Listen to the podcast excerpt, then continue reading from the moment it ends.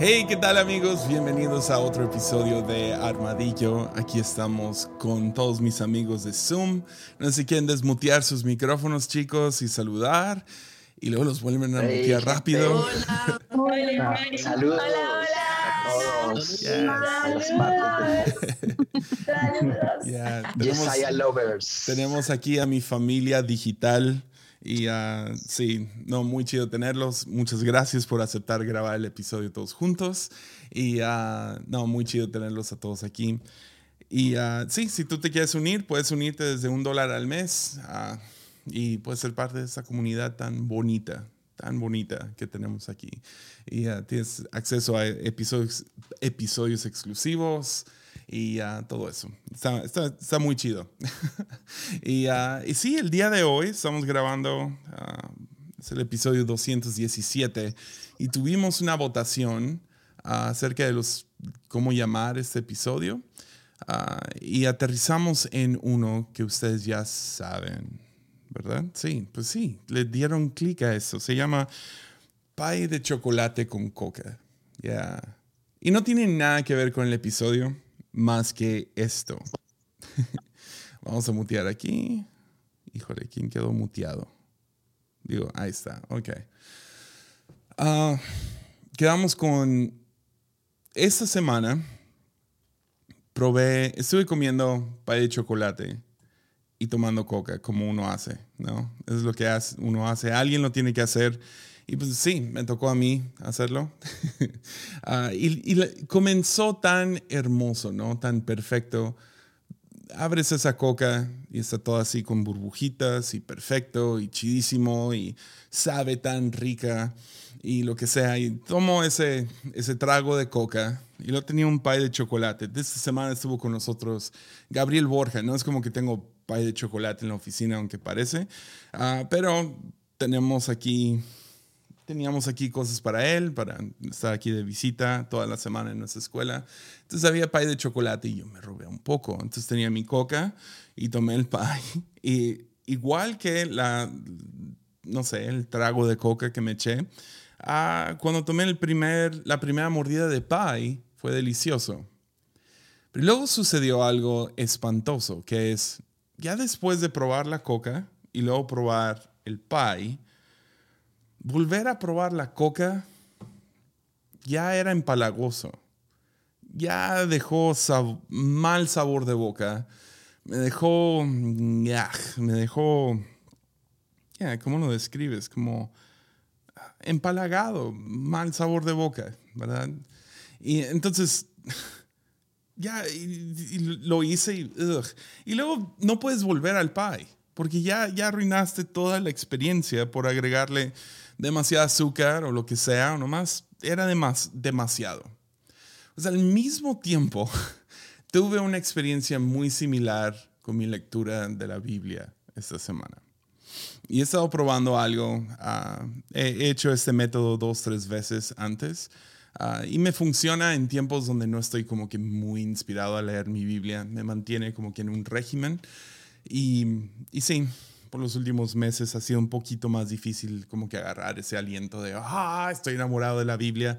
Ah, entonces tengo mi régimen y el jueves en, la mañana tuve este tipo de experiencia en mi lectura bíblica.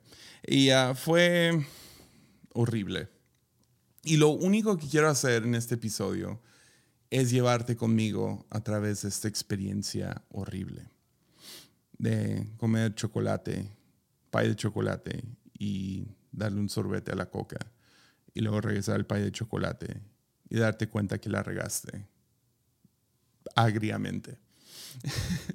Entonces, si te puedes imaginar, ah, ese, ese va a ser como que una- un episodio donde vamos a patear un panal de abejas y vamos a dejar que las abejas estén volando por todos lados y ojalá y al final hay miel. Ojalá y Dios hace algo a través de esto, ah, como lo hizo conmigo. Entonces, ya, el método que estaba usando y que apliqué este jueves es, estoy leyendo cuatro diferentes tipos de pasaje y son cortos, algún párrafo, dos, tres versículos, Ah, pero trato de meter un evangelio, entonces uno de los de Marcos, Mateo, Marcos, Lucas, Juan, una de las historias de Jesús o una de las enseñanzas de Jesús o lo que sea. Ah, trato de agarrar un, un salmo, luego algo acerca de las cartas de Pablo, que es la mayoría del Nuevo Testamento, y uno de los profetas del Viejo Testamento. Entonces trato de mezclar esos cuatro y de vez en cuando le meto dos, tres proverbios. Si algo fue muy corto, tengo unos, no sé, cinco minutos extras o algo por el estilo. Y el plan de lectura que estoy llevando es, no sé, es, del, del, libro común y lo que sea. Y, ah, muy fácil, no, no hay nada loco ahí. Ah, me llevó a estos cuatro pasajes y y genuinamente creo que, que, había algo que Dios me quería mostrar, pero les digo, fue, fue horrible. Entonces vamos a comenzar con el Evangelio, porque así comencé yo. El Evangelio que empecé a leer fue Lucas, y ah, específicamente Lucas 18. Y ese no voy a leer, nomás les voy a contar un poco, pero Lucas 18, versículo 9 en adelante, o hasta el versículo 14, es la parábola del fariseo y el cobrador de impuestos. Ahora he predicado acerca de este tema. Ah, me, encanta esta historia o me encantaba esta historia. Uh, Lucas es tan bueno en documentar ese tipo de cosas que, siempre da una explicación y todo así. Yo entiendo, entiendo la idea o el chiste de esta historia, pero hubo algo que nomás me cayó mal.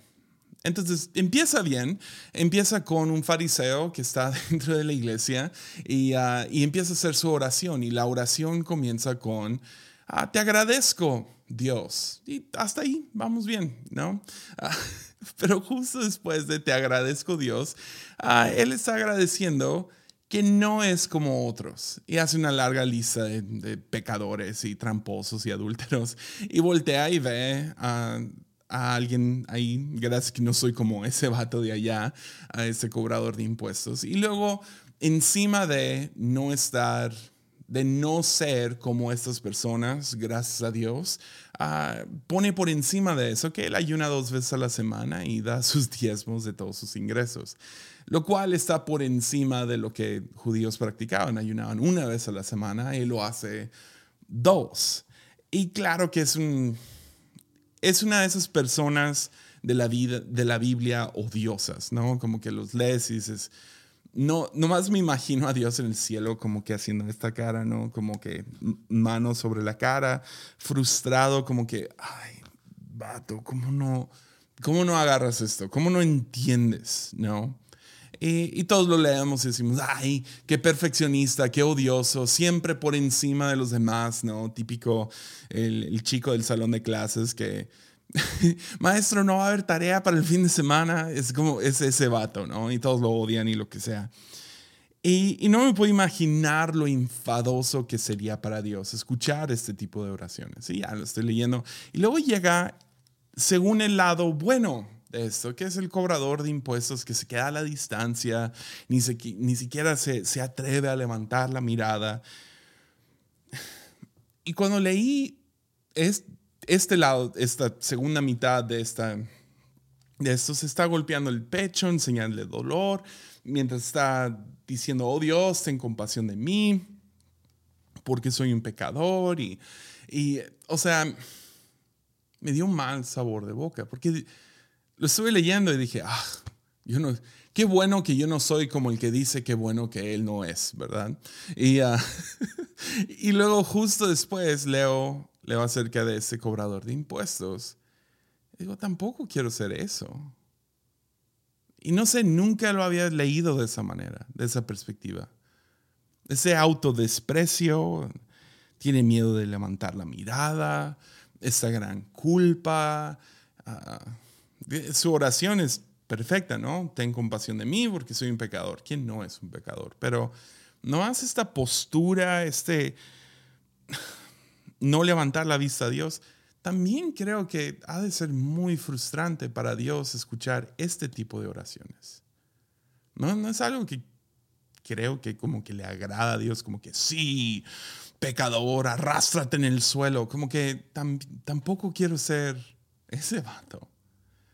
Entonces lo leí y dije, ah, no, no hay mucho para mí porque no, no me identifico con ninguno de los dos en este momento y, ya. Entonces me brinco a los salmos. y cuando me brinco a los salmos, llego a, Salmo, a el- la lectura de ese día, Salmos 84. Y ah, el versículo es del 1 al 4. Y, ah, y no os lo voy a leer y ya ustedes me dicen qué piensan. Ah, pero Salmos 84 dice, qué, qué bella es tu morada, oh Señor de los ejércitos celestiales. Anhelo y hasta desfallezco de deseo por entrar en los atrios del Señor. Con todo mi ser, mi cuerpo, mi alma, gritaré con alegría al Dios viviente. Ahora, otra vez pausa. Leo esto y acabo de salir de tener como que mal sabor de boca acerca de esos dos hombres. Y luego llego a este otro extremo de un hombre que ¡oh! desfallezco acerca de estar en tu presencia.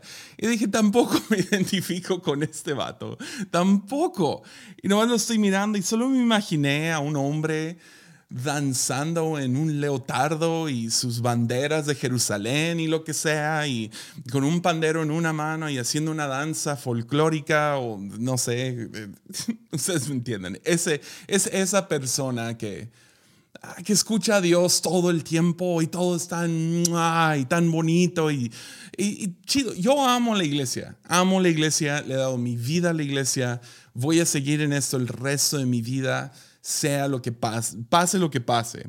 Pero yo nunca he llegado a la iglesia como que, oh, desfallezco de deseo por entrar en los atrios del Señor. Ah, se me hizo, no sé, me enfadó inmediatamente. Y le sigue este vato, dice, hasta el, hasta el gorrión encuentra un hogar y la golondrina ah, construye su nido y cría eh, a sus polluelos cerca de tu altar. Oh Señor de los ejércitos celestiales, mi Rey y mi Dios, qué alegría para todos los que pueden vivir en tu casa cantando siempre tus alabanzas. Y mira, no estoy tratando de, de- de- de- burlarme de esto, pero nomás sígueme la corriente por un segundo. Primeramente, gracias que no soy como los demás. Dos, ay, no, ni puedo mirar al cielo. Tres. ¿verdad? Y como que este hombre nomás dándole con todo. Hace tiempo, ese fue el tipo de hombre que me imagino que es este salmista. Hace tiempo estuve, estuve en una iglesia y tenía un punto un poco controversial acerca de Jesús. No controversial, era nomás acerca de cómo Jesús en la cruz nos enseña cómo perder una batalla ah, para ganar para ganar todo, ¿no? Ah, para ganar la guerra o lo que sea. Y, y acerca de cómo, sí, Jesús está dispuesto aún a perder, ¿no? Entonces, en cuanto termino de predicar, me agarra un, un señor y, y me mira y me dice, ¿y lo que dijiste? Así no fue. Y yo, ¿cómo? ¿Cómo? Dice, no, así no fue. Y le digo, pues, pues, o sea, ¿me puedes enseñar? O sea, yo hasta humilde, ¿no? Ah, le digo, "En- enséñame qué es lo que tú ves que yo no veo en, en las escrituras, ¿no? En la Biblia. Y me dice, no, no necesito la Biblia. Le pregunté a Jesús y Jesús me dijo, así no pasó. Ya, ok, gracias. es ese tipo de persona que nomás están tan sintonizados con Dios y tan alegres, tan, ¡ah! tanta energía que, no sé, es como, no me identifico con tanto éxtasis. Amo la iglesia, estoy aquí cada semana, estaré aquí, espero, por la gracia de Dios, toda mi vida. Pero este, no me identifico con este éxtasis, emoción y gozo por estar en la iglesia. Ah, se me hace de más. Entonces me quedé como, ah, ok, vamos a las cartas de Pablo, a ver si allá me puedo rescatar. Y se imaginan a dónde voy con esto. Ah, llego a segunda de Timoteo, que es lo que seguía en, en la lectura, y era segunda de Timoteo 4. Y es el final de la vida de, de Pablo. Y hay algunos debates si realmente escribió esas últimas palabras o se escribió justo después de él morir, porque está tan, tan fuera de carácter. Algo que yo no sabía hasta que lo, lo googleé. Pero, pero, sabe, es al final, es, o sea, se cree que él murió justo ya sea aquí al finalizar esta carta o unos días después. Entonces, justo, digamos, en su lecho de muerte, no, no murió de viejo ni de enfermo, sino lo mataron, pero justo antes de morir, Pablo dice esto. Segunda de Timoteo 4, versículo 6, dice, en cuanto a mí, mi vida ya fue derramada como una ofrenda a Dios. Es como, ah, bien. Y luego dice, se acerca el tiempo de mi muerte. Bien. He peleado la buena batalla, he terminado la carrera y he permanecido fiel. Ahora me espero el premio, la corona de justicia que el Señor, el juez justo, me dará de su regreso. Y el premio no es solo para mí, sino para todos los que esperan con anhelo su venida. Ahora,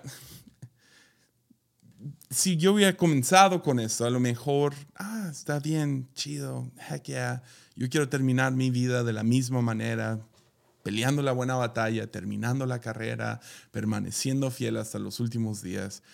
Pero ya venía de la coca, ¿me entiendes? Del pastel, coca, pastel, coca, pastel. Entonces llego a esto y nunca lo había leído de esa manera, pero fue como, qué presumido. como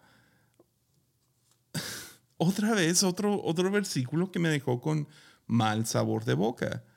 Pablo llegando al final satisfecho consigo mismo, como si tenía un cóctel en la mano, como que, hmm, yo soy lo máximo, no sé.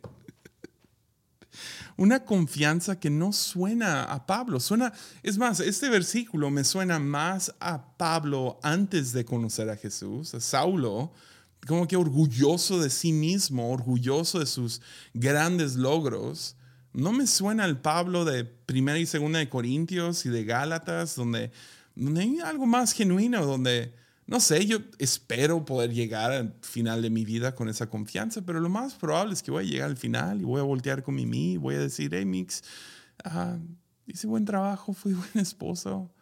A lo mejor le voy a preguntar a mi hijo, ¿la, hice bien? Mi ministerio, no sé y no sé, yo, yo, quiero creer que a lo mejor es nomás un vistazo, un momento donde Pablo habla con tremenda confianza y certidumbre, pero no sé, me dio como que mal sabor de boca. Nomás vi a un hombre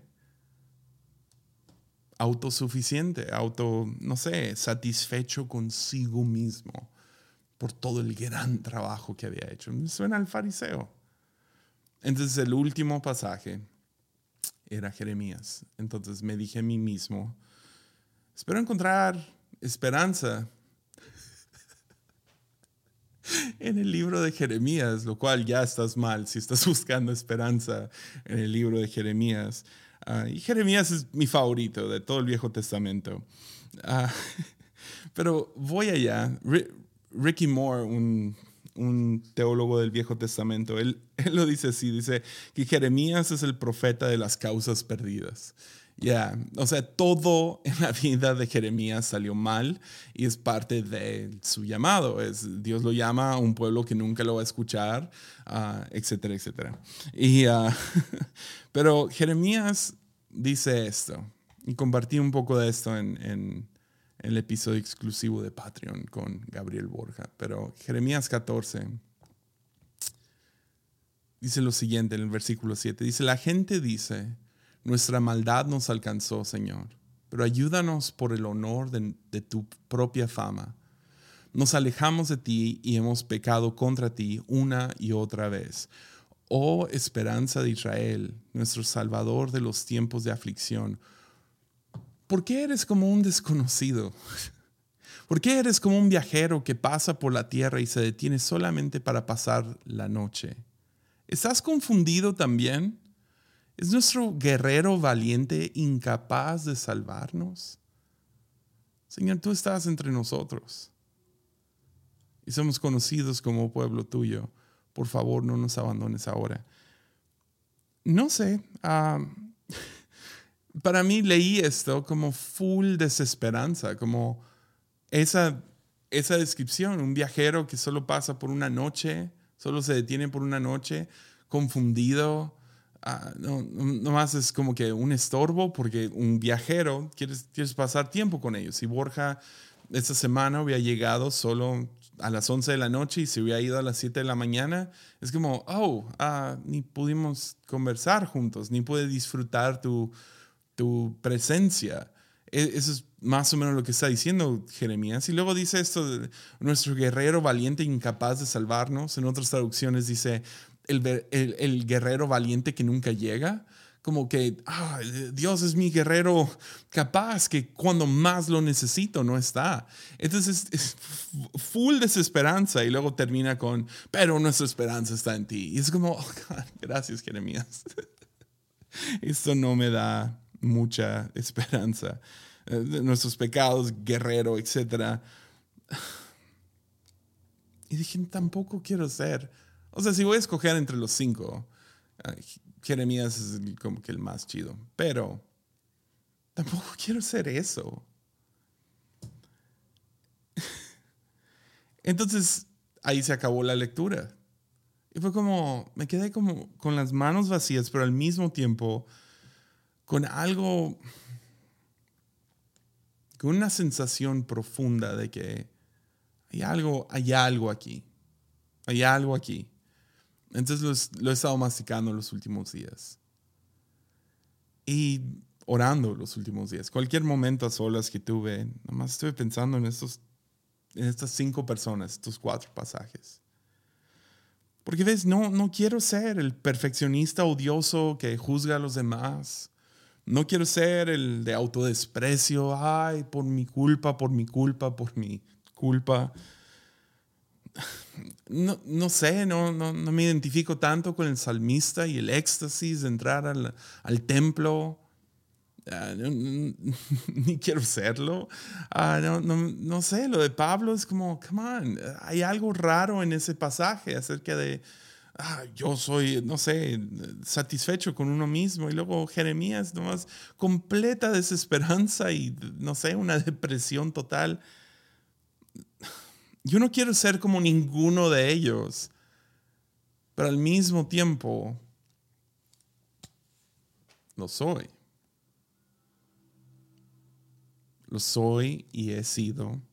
Y cada ah, paso por temporadas donde soy esas cosas. Aún ayer, ayer mismo, salió una noticia acerca de un hombre que, oh my God, lo desprecio, ¿no? es, un, es, una persona política ah, de Estados Unidos y tuvo un, ahí un problema y, ah, con su esposa y me Ah, me enoja un montón quién es y salió y, y salió este video de, él ah, hablando muy mal de su esposa. no, no, quiero dar más detalles, a lo mejor ya di demasiados, pero hablando muy feo de su esposa, a su esposa y salió el video, está en las noticias y lo, lo vimos yo y Borja, los 20 segundos de él abusando verbalmente de su esposa y me acuerdo nomás pensando, nunca, nunca hablaría así de mi esposa o le hablaría de esa manera. Y, y no rápidamente me acordé de lo que acababa de leer de, este, de este fariseo. también tengo ese corazón de fariseo, o sea, he tenido esos momentos que, gloria a Dios, yo no soy esa persona. Y también he tenido esos donde, donde nomás estoy golpeándome con un látigo. Por mi culpa, por mi culpa. Soy, soy una persona imposible de amar, soy un desprecio para todos los que están cerca de mí, Dios, ni te puedo mirar a los ojos. He tenido esos momentos, a lo mejor nunca he entrado en, mi leotardo y mi bandera, pero, pero he tenido esos momentos que he estado, no sé, emocionado porque Dios decidió usarme y ayudarme, invitarme a ser parte de lo que Él está haciendo y poder colaborar junto con Él. También me he sentado de vez en cuando y dicho, hmm, qué buen episodio acabo de grabar. ¡Wow! Qué buena predicación me aventé. ¡Wow! Qué buen padre fui esta tarde. Hmm, yo soy, yo soy, yo soy un esposo. Hmm, muy bueno. Ah, y también he sido Jeremías, nomás, Dios, ¿dónde estás? Y, ay de nosotros y qué feo toda la situación. Es como un esquizofrénico espiritual. Y creo que no soy el único. Creo que todos pasamos por esto. Ya. Es esta esquizofrenia espiritual. En algún momento eh, hemos sido cada uno de estos cinco. Yo no sé, eh, por lo menos me hace sentir mejor pensar que todos, pero definitivamente yo, definitivamente yo.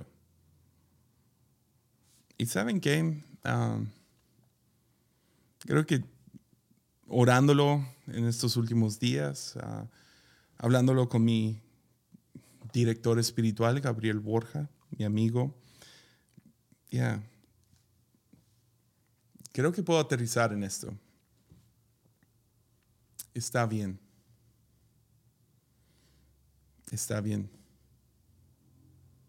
Todos tenemos estos cambios de temperamento, cambios de eh, nuestro estado de ánimo, sube, baja. Y está bien. Es normal estar por todos lados, espiritualmente, emocionalmente. Está bien. Que primero caiga eso, que caiga esa verdad sobre nuestros hombros, sobre nuestro corazón. Está bien. Es normal. Hay una serie en Apple TV que se llama Shrinking. Ah, ah, claro que tiene todos los morales que Hollywood promociona, pero tiene dos, tres buenos consejos. Y uno de los consejos que más me, no sé, puedo decir, ministró, fue una idea, un concepto de, que llaman 15 minutos. De darte permiso de sentir por 15 minutos la emoción que estás sintiendo. Entonces, no sentir culpa porque estás extático y, y en la pasión y emocionado acerca de algo, date 15 minutos y tú celebra con ganas. Date 15 minutos si tienes que llorar. Date 15 minutos si tienes que gritar y golpear una almohada. Date 15 minutos si, si necesitas juzgar por un momento y sentirte perfeccionista y date 15 minutos de celebrar que la hiciste, que hiciste un buen trabajo, que peleaste una buena batalla, que te mantuviste, que permaneciste fiel. Date 15 minutos, está bien. Porque hay algo acerca de pelear en contra de esas emociones, en contra de estos, esos estados de ánimos que, que es como, es como nadar contra corriente. Nomás te cansa.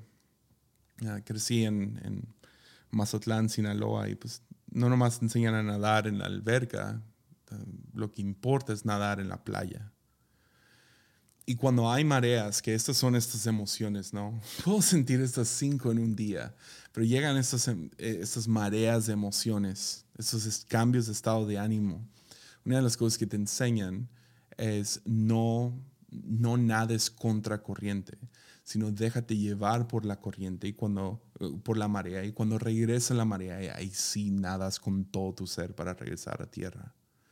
Pero aprendes a surfear la ola, no pelear contra ella porque te va a terminar revolcando. Vas debajo de esa o dejas que te lleve esa ola a donde te quiere llevar.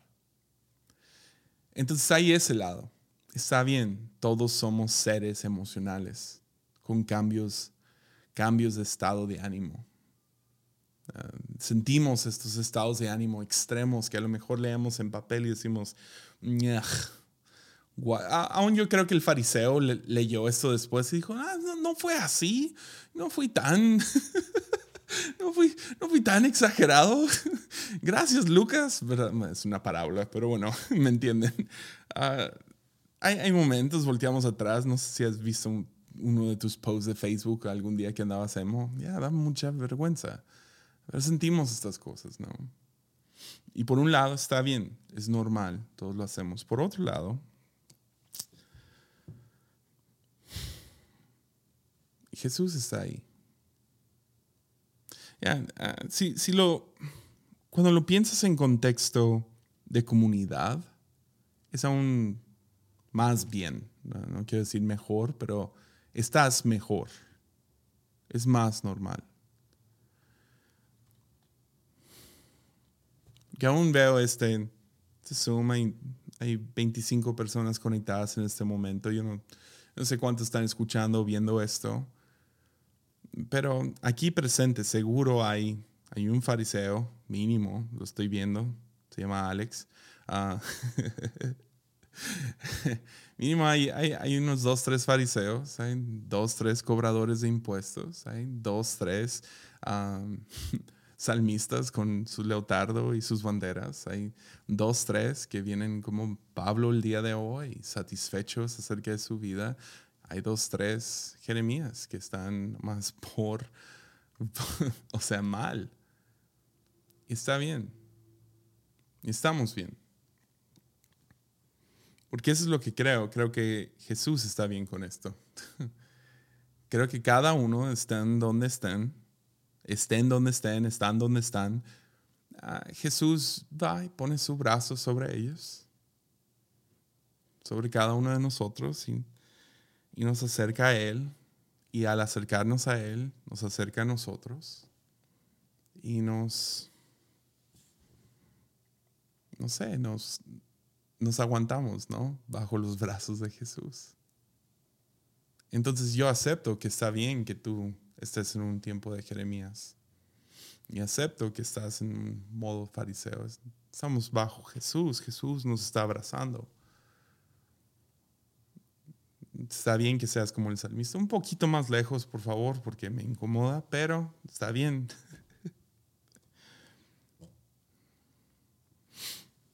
Pero ¿qué no dijo el salmista? Que si voy a la montaña más alta o me voy al fondo del mar, ahí estás tú. Creo que eso no nomás habla de geográficamente. Creo que está hablando de, esto, ¿no? De estas emociones. Estoy en lo más alto de lo más alto, lo más bajo de lo más bajo. Ahí encuentro tu presencia, aún en el infierno mismo. Ahí estás. Y este brazo, no sé por qué vino esta imagen a mi cabeza, pero es como un anzuelo. Porque viví en, en Mazatlán. Mi, mi, papá salía y yo salíamos a pescar. De vez en cuando hubo como que una racha ahí. Mi papá es bueno pescando, yo tenía, no sé, 7, 8 años. Pero me acuerdo vívidamente, y lo he hecho dos, tres veces ya de adulto, pero me acuerdo vívidamente, una de las cosas que me enseñó fue no jalar demasiado rápido ese, anzuelo. No, no hacer el jalón, el tirón, demasiado fuerte, demasiado rápido. Y de alguna manera, uh, si estás escuchando esto, si estás aquí presente, uh, Jesús ya tiene su anzuelo ahí en tu labio, ahí en tu corazón, ya, ya te agarró. Pero a veces, uh, a veces queremos que nos haga el tirón, pero si hace el tirón, una nos lastima, el otro puede tronar ese anzuelo. Y no, no, ¿cómo se dice? ¿Qué es lo opuesto a sobrevalorar? Es, es no, no valoramos lo suficiente. Um, ya, alguien, alguien en el chat, ayúdeme. Ya, de, de, de bajear. A lo mejor en Colombia nunca he escuchado esa palabra. Pero menospreciar, gracias. Alguien que habla normal. Menospreciamos, subestimamos la paciencia de Dios en nuestras vidas. Donde él, él jala poco a poco ese anzuelo hacia Él. No jala de un jalón, no, no hace el tirón, es, es poco a poco. Y, y nos, siempre nos está atrayendo más y más a Él. Entonces, de manera práctica, uh, supongo donde quiero aterrizar con esto, y la neta estuve luchando todo el día hoy. Preparé una parte y, y la otra estuve como, ¿dónde se aterriza con esto? Como si sí, todo está bien y Jesús está al tanto y ya te agarró con su anzuelo y te está, está haciendo ese tirón poco a poco. Pero por otro lado, animaría a todos a no a reconocer dónde estás y no brincar a intentar arreglarlo. Porque al arreglarlo estamos saliendo corriendo de donde estamos. salimos corriendo de ese, de ese anzuelo, tratando de acomodar cosas en nuestros... Porque pensamos que está mal, pero dentro de esos brazos de Jesús está bien. Está bien estos, estos estados de, de ánimo tan, tan extremos, tan por todos lados, de, gran culpa o de gran superioridad o de gran tristeza o de gran gozo. Todas estas caben dentro de los brazos de Jesús. Pero cuando intentamos arreglarlo por nuestras cuentas, ya ahí es donde estamos mal. Entonces diría, permanece atado, atado a Jesús y a, a su pueblo, a la iglesia a tus hermanos. Parte de, ni, ni anoté nada de eso, estaba pensando, a lo mejor podría irme por aquí, pero hay, hay, hay un lado de todo esto donde parece que un poco de esos anzuelos que Jesús pone en nuestro corazón, se me hace muy interesante que en la parábola ah, el fariseo aunque está ahí, wow, soy lo máximo y gloria a Dios que no soy como los demás, dice que miró al cobrador de, impuestos. Lo, vio. Y yo creo que eso fue un jalón de parte de Dios, que le pusiera atención por un momento para darse cuenta, oh, él también puede estar aquí.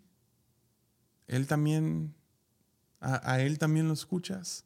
No creo que realmente cayó, a lo mejor le va a tomar más tiempo a este fariseo poder salir de este tipo de ánimo, pero mínimo creo que fue un jaloncito del anzuelo de parte de Dios. aún, aún Pablo, justo después de esto, o sea, ah, si sigues leyendo, revela el verdadero Pablo. dice, ah, algunos me traicionaron. No, no, no, no mantengan una, un resentimiento contra ellos, algo así por, dice, pero, pero su atención se va hacia otros de la nada. Entonces, parte de esto, de, mantenerte atado, es no nomás a Dios, tú y Dios nomás, porque te prometo que esos estados de ánimo te van a jalar a donde sea. Los cambios de estado, ah, los cambios de, estado de ánimo, tenemos que encontrar algo que permanece, algo que se mantiene constante. Y para mí, para mí es Jesús y su pueblo. Entonces, cuando cambie tu estado de, ánimo, que tu constante sea eso. Lo que es la iglesia con I mayúscula, lo que es Jesús, su pueblo, para cuando nos sentimos superiores, que, que Dios pueda mandar a alguien que, uy, de la nada mi atención, mi atención no está sobre mí, mi estado de ánimo ahora está sobre alguien más. Es muy interesante, no tenemos mucho acerca del estado de ánimo de Jesús. Hay vistazos, pero su condición espiritual, y yo sé que nomás suponemos, ah, fue perfecto, sí, claro, pero sus estados de ánimo en medio de, esa, de su condición espiritual, claro que es Dios, pero mm, se me hace muy fascinante que nunca nos revela nada. O sea, sí hay momentos, pero es muy, muy poco. Sabemos que oraba y sabemos que tuvo algunos momentos emocionales, pero es muy poco casi todo su ministerio, todo lo que se documenta, es cómo él está conectado, entrelazado con otros. Entonces, cuando cambie tu estado de ánimo, ¿por qué va a pasar? Un día estar en la cima del éxtasis de, wow, qué increíble estar con Dios y wow, qué increíble estar en su casa y wow, hasta, mira, sales y ves un pájaro ahí y dices, wow, mira, hasta puso un nido el pájaro, qué increíble porque quiere estar cerca de tu iglesia. Y luego, próximo estado de ánimo eres Jeremías, nos has abandonado, ¿verdad? Unos días te sientes superior como Pablo o el fariseo, otros días te sientes que estás en el suelo. Cuando cambian eso, que el constante sea, Jesús me ama, yo lo amo y amo a mi prójimo. Me mantengo entrelazado, atado, anzuelado, no sé cómo se dice, pero bueno, suena bien, anzuelado a su a Jesús y su pueblo. Ya, entonces ese es el episodio de hoy. Así todos quieren despedirse. Ah, pero sí, nos vemos aquí la próxima semana. Muchas gracias a todos los chicos de Patreon por estar aquí con nosotros. Nosotros le vamos a seguir a la plática. Ustedes ya les vamos a decir adiós. Entonces, ah, no sé si quieren abrir sus micrófonos y despedirse. Ah, y, y, ahorita le seguimos con, con, nuestro, con, nuestro, con nuestra fiesta. Amén a los fariseos. Bye. Bye. Chao, chao. Bye. Nos Bye. vemos. ¡Ánimo! Ah. Gracias por exponerme, Yesaya, ante el mundo.